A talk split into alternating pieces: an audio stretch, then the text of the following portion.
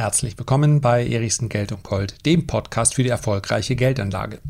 Und damit wären wir auch beim Thema. Wenn er schon heißt Erichsen Geld und Gold, dieser Podcast, dann wundert es nicht, dass ich hin und wieder die Frage bekomme, wie wichtig ist eigentlich Geld für dich? Wie wichtig also Geld für mich ist und was Geld in meinem Leben für eine Rolle spielt. Das möchte ich heute gerne versuchen zu beantworten. Bei der Geldanlage geht es ja darum, entweder ein Vermögen gleich welcher Größenordnung zu mehren oder überhaupt erst ein Vermögen gleich welcher Größenordnung entstehen zu lassen. Was man dann mit diesem Vermögen, mit dem Geld anstellt, das steht auf einem ganz anderen Blatt Papier geschrieben.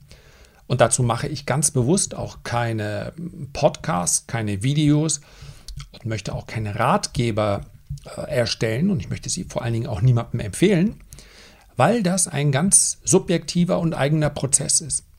Denn selbstverständlich hängt es ganz maßgeblich davon ab, was mir in meinem bisherigen Leben passiert ist. Wenn ich als Kind finanzielle Not permanent erlebt habe, dann muss meine Einstellung zu Geld in den allermeisten Fällen eine ganz andere sein, als wenn ich relativ sorglos groß geworden bin. Und deswegen gibt es hier keine Allgemeingültigkeit. Und deswegen ist es mir auch so wichtig, gleich am Anfang zu betonen, das, was ich jetzt hier sage, möchte ich überhaupt nicht verallgemeinert wissen. Das sind keine Empfehlungen. Das ist auch kein Vorschlag, wie man Geld sehen sollte. Das ist ein ganz subjektiver Standpunkt. Das gilt natürlich auch für die allermeisten Folgen sonst, aber hier ist es besonders wichtig. Ja? Es geht nur darum, wie habe ich das erlebt, denn das ist die Frage, die ich häufig bekommen habe. Wie wichtig ist denn eigentlich Geld für dich? Du beschäftigst dich ja den ganzen Tag damit. Tatsächlich beschäftige ich mich mit dem Produkt, was hinten rauskommt, wenn man die richtigen Entscheidungen trifft. Ganz, ganz selten. Aber der Reihe nach. Natürlich ist jede Art der Beziehung zu Geld geprägt durch, ich sagte es eben schon, durch die Kindheit. Und ich kann es gar nicht anders beschreiben. Ich hatte erst gar keine Beziehung zu Geld. Ich weiß jetzt nicht, ob meine Eltern das gerade hören, aber ich denke wohl, dass zumindest meine Mutter dem zustimmen würde. In den ersten Jahren des Lebens, und so soll es ja eigentlich auch sein, hat das keine Rolle gespielt. Man kann das positiv ausdrücken, und so war es auch, so habe ich es auch erlebt. Totale Sorglosigkeit. Ich habe nie mitbekommen, dass meine Eltern sich Gedanken über Geld gemacht haben. Absolut nie. Und das haben sie, das weiß ich heute. Ich weiß heute, wir ja, mein Vater ist Diplompsychologe, meine Mutter ist Diplom-Sozialpädagogin und könnte ich einen eigenen Podcast draus machen, muss ich aber gar nicht. Vor allem müsste ich Sie vorher erst fragen. Mein Vater war der erste Diplompsychologe hier in Flensburg, hat also Gutachten erstellt, hat schon verdient. Die haben aber auch gleich ein großes Haus gekauft und tatsächlich hatten wir lange statt, ja, vielleicht war es damals auch modern, ich erinnere mich aber noch gut daran, da hingen einfach Glühbirnen von der Wand runter, so, ja, an der Leitung logischerweise. Das ist heute ja, heute ist es wieder modern, aber damals war es, glaube ich, einfach, weil meine Mutter gesagt hat, ich möchte gerne die Lampen, aber die konnten sie sich nicht leisten. Dieses Gefühl, sich alles leisten zu wollen, das ist erst im Laufe der Jahre in die Gesellschaft reingetragen worden. In dem Sinne meine ich das, dass Konsumschulden damals die absolute Ausnahme waren. Das heißt also, man hat sich in den 60er, 70er, 80er Jahren käme kein Mensch auf die Idee, zum Elektrowarenhandel zu gehen und zu sagen, ich kaufe das jetzt und ich bezahle das in Raten, 24 Monatsraten, am besten noch mit 15% Zinsen obendrauf. Ja. Auch das lassen wir einfach nur mal so stehen. Konsumschulden sind keine besonders cleveren Schulden. Dann wartete man einfach, bis man das hatte. Und so bin ich groß geworden, aber ich habe das natürlich nicht gemerkt, denn mir war ja völlig egal, wie die Lampe aussieht. Also ich hatte keine Beziehung zu Geld und ich habe tatsächlich auch mit meinen Eltern über Geld praktisch nie gesprochen. Dann sehr viel später habe ich meiner Mutter beratend zur Seite gestanden, aber nee, keine Gelderziehung in dem Sinne. Und ich habe sie auch nicht vermisst. Wenn ich heute manchmal sage, ich denke, dass es sinnvoll wäre, das vielleicht als ein Schulfach oder eine Projektwoche in der Schule einzuführen, dann einfach deshalb, weil man hier so viele Dinge ganz leicht richtig machen kann, aber auch ganz leicht verkehrt. Und eine Woche würde reichen, um das Ganze zu vermitteln. Im Übrigen aus meiner Sicht erst in der Oberstufe. Kleine Kinder, Grundschulkinder, auch äh, in der mittleren Stufe, müssen sich keine Gedanken über Geld machen. Die sollen ihrer Fantasie möglichst freien Lauf lassen. Geld sollte da keine Rolle spielen und ich glaube auch nicht, dass Geld in der Familie eine Rolle spielen muss, indem man kleinen Kindern schon sagt, was alles da ist und Papa muss hart arbeiten und so weiter. Nochmal, wenn jetzt jemand sagt, doch, kann man ruhig, es ist ja nur ein subjektiver Standpunkt. So habe ich es erlebt. Dann kam das erste Mal in meinem Leben, und das war durchaus auch prägend, und bitte kein Mitleid und auch keine Tränen, denn so schlimm war es nicht, das hat jeder erlebt, eine Phase der Knappheit. Ich hatte mehr Geld, hat aber, habe aber zum ersten Mal Knappheit erlebt. An alle Jüngeren sei ganz kurz erklärt, früher musste man dem Staat eine Zeit, ja, eine Zeit seines Lebens schenken. Das waren bei mir 18 Monate, in denen ich Zivildienst verrichtet habe. Da hat mich also der Staat bezahlt. Ja, auch als Zivildienstleistender bekommt man einen Sold. Ich glaube, das waren bei mir 300 oder 350 Mark und dann nochmal ungefähr 250 Mark für die Wohnung, die ich dann hatte. Ich bin mit 18 ausgezogen, so in etwa. Und diese Freiheit, die möchte man in dem Alter natürlich genießen und ich habe sie auch genossen, wahrlich. Jeden Abend mit meinen Zivildienstkumpels, die meisten kannte ich noch aus der Schule, Tortellini alla Panna bestellt und dazu gab es reichlich Cola. Ja, unter der Woche haben wir nur Cola getrunken. Das war schon das Gesunde, denn schließlich musste man am nächsten Tag ja wieder hoch. Einige meiner Freunde haben in der Klinik gearbeitet, die hatten dann teilweise 6 Uhr Schichten, da braucht man dann schon eine Menge Cola, um wieder hochzukommen. Nur, wenn man das jeden Tag bestellt und dafür, na, da war ich 18, 2000, nee, das müssten dann noch D-Mark gewesen sein, ganz am Anfang. Ja, 2002 kam der Euro. Um den Dreh, also um 10, 11, 12 Mark, später dann Euro. Das hat in der Gastronomie ja recht gut geklappt mit der Umrechnung. Waren es dann, die dann weggehen. Und da merkst du, dass Mitte des Monats ist nichts mehr da. Und natürlich hat man sich auch Platten gekauft und zu der Zeit auch noch ordentlich Zigaretten. Die waren zwar billiger, aber auch da das kostete alles richtig Geld und ich habe Knappheit erlebt. Ich habe allerdings, alle, wie soll ich sagen, ich habe unter dieser Knappheit nicht gelitten. Was ich hatte, habe ich ausgegeben. Auf die Idee von den ja, 600 Mark etwas zu sparen, heute sage ich, 10% kann man ja eigentlich in jedem Alter zurückladen. 10% kann man schon eigentlich, ich bin im Leben nicht drauf gekommen. Also da, das gebe ich absolut und offen zu. Im Leben nicht. Ich habe sogar den Dispo ja, es gab dann, wenn man regelmäßigen Geldeingang hat, dann kriegt man zum ersten Mal das Angebot. Ich habe es allerdings proaktiv eingeholt. Okay, dann kannst du dein Konto ein klein wenig überziehen. Bei mir müssten das so bummelig 500 Mark gewesen sein. Später dann 500 Euro. Für mich war alles, was ich an Dispo hatte, also alles, was ich zur Verfügung hatte, war für mich wie mein Vermögen. Hätt, zum Glück gab es damals nicht 5000 Euro Dispo, sonst hätte ich das als mein Vermögen angesehen. Ich will damit nur klar machen, mein Verhältnis zu Geld war gar kein Verhältnis zu Geld. Ich war auch nicht verschwenderisch, ich habe auch nicht überall Schulden gemacht. Ja, ich habe bei dem einen oder anderen Plattenladen mal anschreiben lassen, weil ich wusste, nächsten Monat kann ich es wieder bezahlen. Aber habe es dann auch tatsächlich bezahlt. Es ist keine Schuldenspirale entstanden und thank God, es gab noch keine Smartphones und Computerspiele. Mann, das hätte übel ausgehen können für mich. Das gebe ich ganz offen zu. Wir hatten diese Möglichkeiten des Konsums nicht wie heute, wenn ich überlege, heute ein Vertrag, was mit dem Smartphone, was es kostet. Und überspringen wir. Wir hatten auch unsere Dinge, wir hatten einfach Platten, Schnaps und Zigaretten. Los. Meine Güte, 18, 19, 20. Was soll man denn sonst mit seinem Geld machen? Diese Phase wurde dann abgelöst durch eine Phase in der Ausbildung. Da war ich dann noch mal kurz abhängig von meinen Eltern, dann aber sehr schnell nicht mehr, weil ich Tennistraining gegeben habe. Und Tennistraining damals, ich konnte es kaum glauben, ja, 30 Mark pro, später dann 25 Euro in etwa. Ich lasse die Umrechnerei, ihr könnt es euch in etwa denken. Und das durch Tennistraining, Mann, da ist man gefühlt reich. Zumindest aber ziemlich wohlhabend. Auto, Platten konnte man sich so viele kaufen, Zigaretten kaufen, wie man wollte, alles und auch noch abends ausgehen. Das geht mit 30 Mark die Stunde. Da bleibt richtig was übrig. Ja, als Student bezahlt man noch nicht allzu viele Steuern. Das war eine gute Zeit und zum ersten Mal hatte ich den, das Gefühl, es bleibt auch was übrig. Und wer jetzt erwartet, jetzt kommt aber der Teil, wo er da zum ersten Mal gespart hat.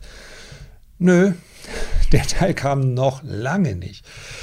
Dann kam nämlich die Phase, in der ich zuerst im Betrieb meines Vaters mitgearbeitet habe, ein Gehalt bekommen habe. Ja, das heißt, ich konnte mir eine Wohnung mit meiner Freundin leisten und so weiter. Und es war schon sehr ein, ein geregeltes Leben, aber es war ein Gehalt, das hat jetzt noch nicht zum Überschwang verleitet. Und dann kam das Trading.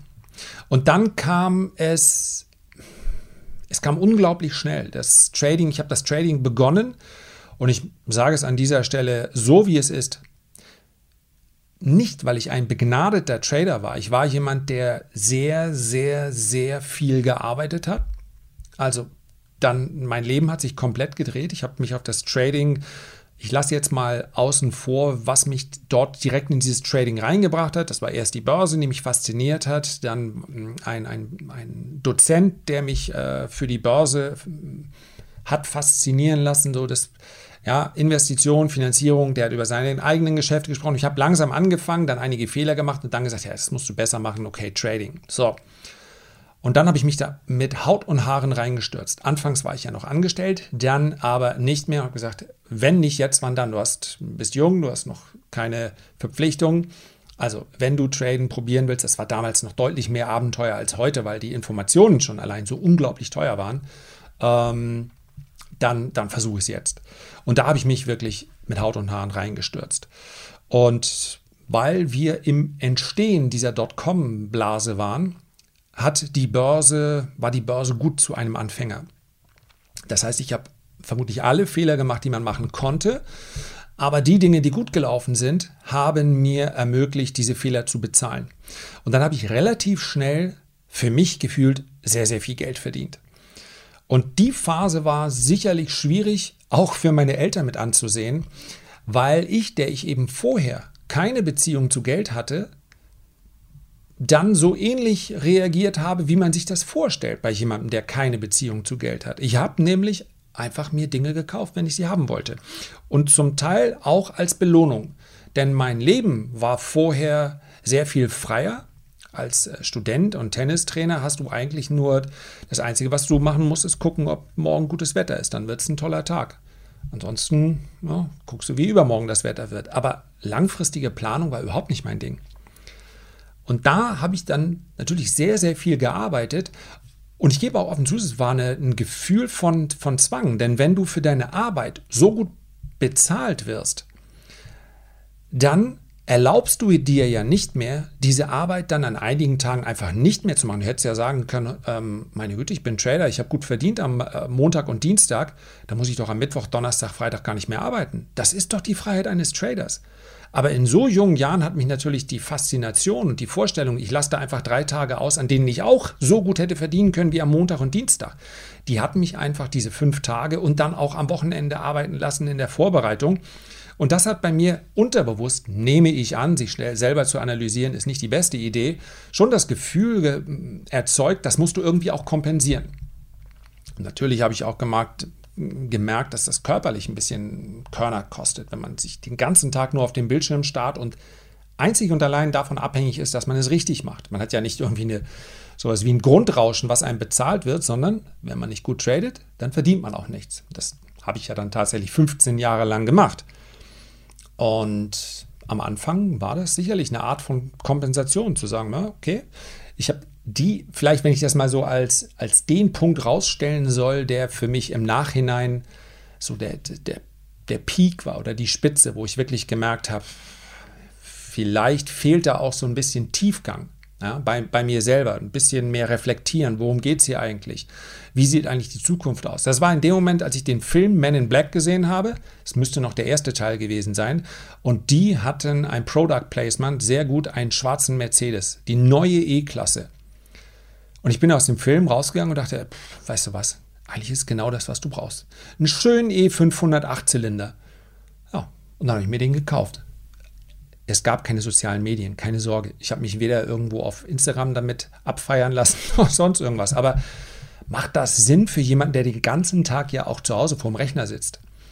Der muss natürlich nicht 500 PS oder wie viel auch immer vor der Tür haben, weil er sie ja fast nie benutzt.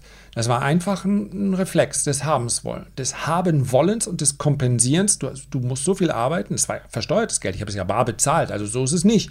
Aber völlig unnötig im Nachhinein und mal auch nach einer Woche es keine Rolle spielt. Und das ist etwas, was ich, soll ich jetzt sagen, Gott sei Dank, ich denke mal, es ist eine normale Entwicklung, das habe ich relativ schnell gemerkt. Diese Art des Konsums hinterlässt ein ganz kurzfristiges Glücksgefühl nur. Und deswegen, ich überspringe jetzt, möchte jetzt nicht jedes einzelne, einzelne Lebensphase von mir durchgehen, das wäre auch für dich zermürbend. Aber heute gilt für mich, entweder konsumieren oder investieren. Und jetzt können wir natürlich sagen, ja, was ist denn mit Vorsorge? Ja, ja, ich investiere ja auch, aber ich investiere auch, weil es mir Spaß macht. Das reine Sparen für morgen spielt eine immer geringere Rolle. Denn je älter ich werde, noch nicht ganz 50, aber auf dem Weg dahin und es wird schnell gehen, merke ich doch und merken vielleicht auch viele andere, was hilft dir denn die allerschönste Planung? Was, wenn ich jetzt in Rente gegangen wäre, vergangenes Jahr, um endlich mal auf Reisen zu gehen, dann würde ich jetzt durch Corona zwölf Monate lang, seit zwölf Monaten wäre ich zu Hause und hätte jetzt, denke ich vielleicht, naja, das hättest du vielleicht auch schon mal vorher machen können, oder? Sparen für morgen, Pläne für morgen. Und was ist, wenn ich, ich weiß, jeder hat doch vermutlich irgendjemand im Bekanntenkreis, der, der sofort gespürt hat, in dem Moment, wo er vielleicht eine schwere Krankheit erlitten hat.